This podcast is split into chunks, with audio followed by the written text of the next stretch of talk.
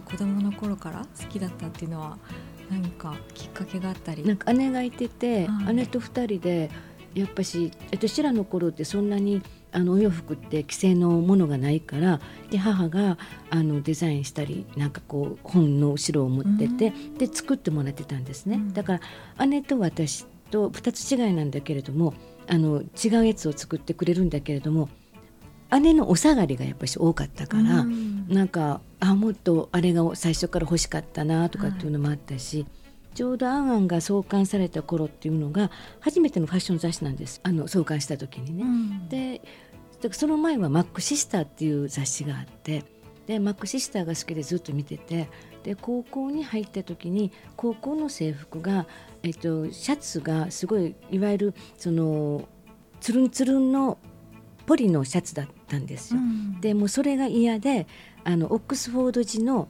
コットンのシャツボタンダウンのシャツにしたかったんですね。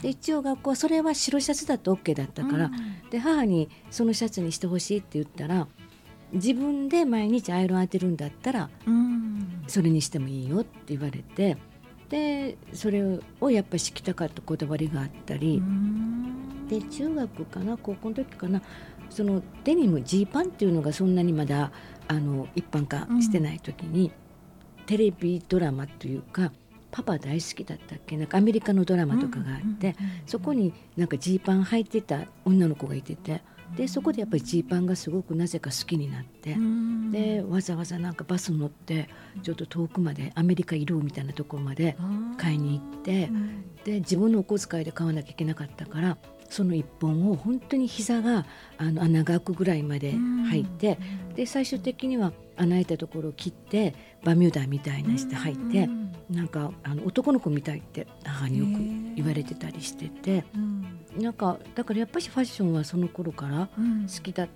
たのかなっていう気はしますけどね。こだわりがあったんですねこういうなぜでしょうね。なぜかわかんないけど、うん。そのオックスフォード人のボタンダウンのシャツが着たかったしデニムも履きたかった。へえそういうのを着てる自分になってみたいというかそういう感じですか、なんでしょう。そこまできっとまだちっちゃかったから、うん。客観的に見れるようにはなってなかったけど、うん。なんかやっぱりそういう格好がしたいなっていうなんか願望があったのかも、うん。ああったからこそあの毎日あの当てるの大変だったし、うん。なんかデニム買いに行くのも心細かったし、はい。でもなんかやりたいことはやってたかもしれない。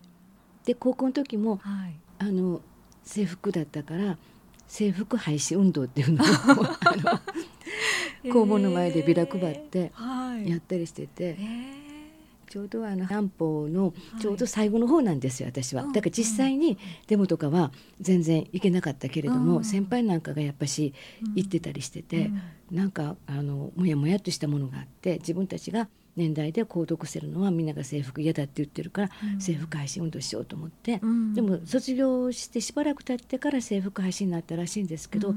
それからしばらく経って高校の方に行ったら制服廃止運動したことを後悔しました。なぜならば美しくなかった、うん。みんながうん。あの私服になることによってやっぱしなんか美しくないなと感じた。うん。だから私はどっかで制服を廃止にすることでうん。なんかこう体制とかあのそういうところから解放されるのかなと思ったけれども、うん。なんかファッションってそんなに単純なもんじゃないんだなっていうのは思ったし、うん。なんか海外とかに行って前もあのパリのピカソ美術館でうん。外人たちが「Oh」ってなんかそれこそ beautiful みたいなことを言ってて、何かなと思ったら日本の制服を着た高校生の修学旅行のうん。制服姿ユニフォーム姿に、うん。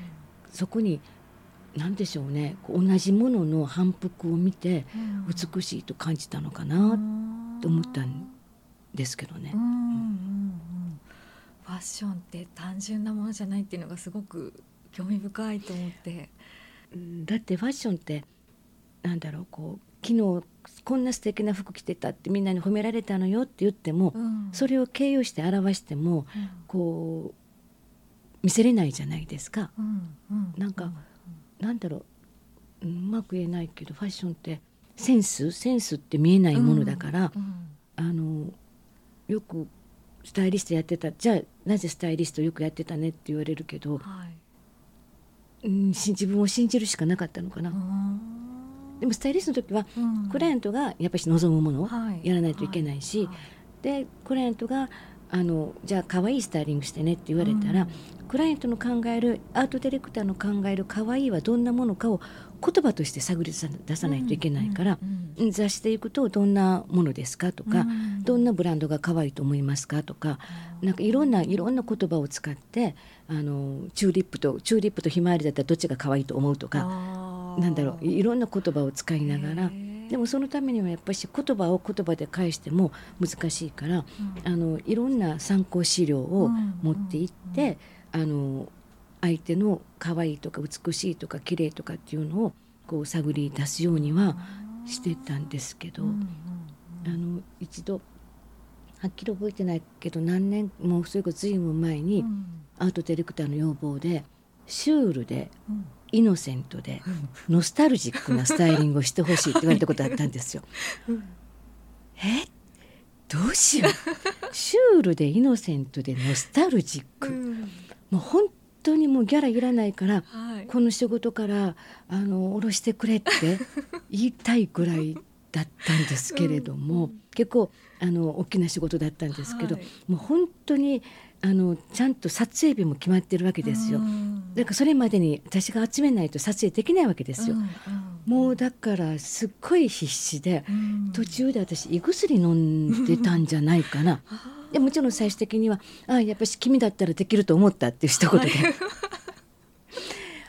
たし、で一回某ホテルのはい。なんかブライダルのカタログあブライダルのなんだろうなんかあのスチールした時にすごいいいホテルだからあまず駆け落ちはしないよなここであのやる人は。うん。でそこそこのあの収入のある方がやられるよねとか、でそこですごく理論的に考えて、うん。やっぱしいいブランドのコートを持って行ったんですよ。うん。でカメラマンに一言なんて言われたか「君が着てるコートと今モデルちゃんに着せてるコートと変えて」って言われたんですよ。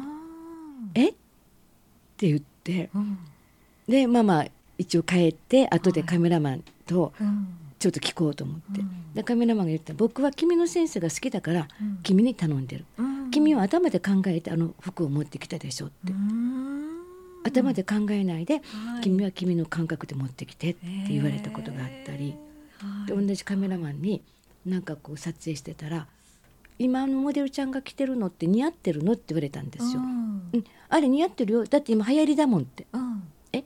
流行りが似合うのうんそれもなんか私はもうぐさっときてう、なんか今こう流行ってるから広告だから着せればいいわと思ってたけれども、いうん。やもちろん似合ってないか似合ってるかって言ったら決して似合ってなくはないんだけど、うん。そのカメラマンの感性がすごすぎて。はいはい。だからやっぱりそういうところでなんか今私がこれがやれてるのは、うん。あのそういうスタイリストをやっていたからっていうのもあるし、うん。あのうん専門学校ではい。生徒さんたちを教えさせていただいてたっていうことも、うん。あの生徒さんって大体その高校卒業したり、まあ18歳から20歳20歳とかそこら辺の子なんですよね。うん。でまだ全然クオリティはそんなにないんですよ。うんうんでも発想がやっぱりすごく面白いんですよね。だからクオリティを望むんだったら違うけど彼らたちのなんかあのすごく面白い発想力、うんうんでももちろんこっちは指導しなきゃいけないからいろいろ考えて自分でこういろいろとこう組み立ててあこの発想面白いけど最終的にこれはやっぱし形にならないなと思うのも却下したしうん。であこれってずっとこう作っていけば面白いなと思うものはうん。そのクオリティは別として、うん。彼らの勢いっていうのをなんかこう見たいと思うし見せたいと思うし、なんかそういうことをやってきてたからなんか今がうん自分自身がこういうことを生み出せるのかなっていうふうには思うのでうん。なんか生徒さんたちは私に育てられたと思ってくれてる子がいるかもしれないけど私はもう生徒に育てられたと思うし。でスタイリストももちろんプロとしてギャラをいただいてやってるわけだからうん。あのそこに自分の印も残せてきたとは思うけれどもうん。やっぱしいろいろとすごい辛い経験を辛いというか本当厳しいうん。プロとしてプロっていうのは、なんか先方が望むことの以上はのい。ものを出すことが、この幅がプロだと思うから、うん。なんかプロでありあり続けようと思うとすっごく本当にしんどかったし、うん。その自分の好き嫌いじゃなくってやっぱし媒体ターゲットクライアントアートディレクターフォトグラファーあみんなとのチームでみんなが望むところをどんだけキャッチして持っていけるかっていうところがあったから、うんうん。なんかそういうことがあったからすごく経験を積んだからよかったのかなと思うから、うなんかみんなみんな今この仕事やっててどうなんだろうとかって思う人もいるかもしれないしうん。私もスタイリストをずっとやっててたまにあのなぜ自分の思う通りじゃなくてクライアントとかのをこう汲み取らなきゃいけないんだと、うん。まあ、もちろん自分がやるんだったら自分の作品作ればいいんだけど、はい。い、ろんな葛藤はあったけどやっぱしなんかすごいなんか常識的な道徳的なことを言うとうん。なんか毎日毎日一生懸命やってることってそこで疑問が感じててもなんか自分の未来につながるんだなっていうのはすごく自分でなんかこのボタンを始めてからうん。あのすごく感じることですね。うん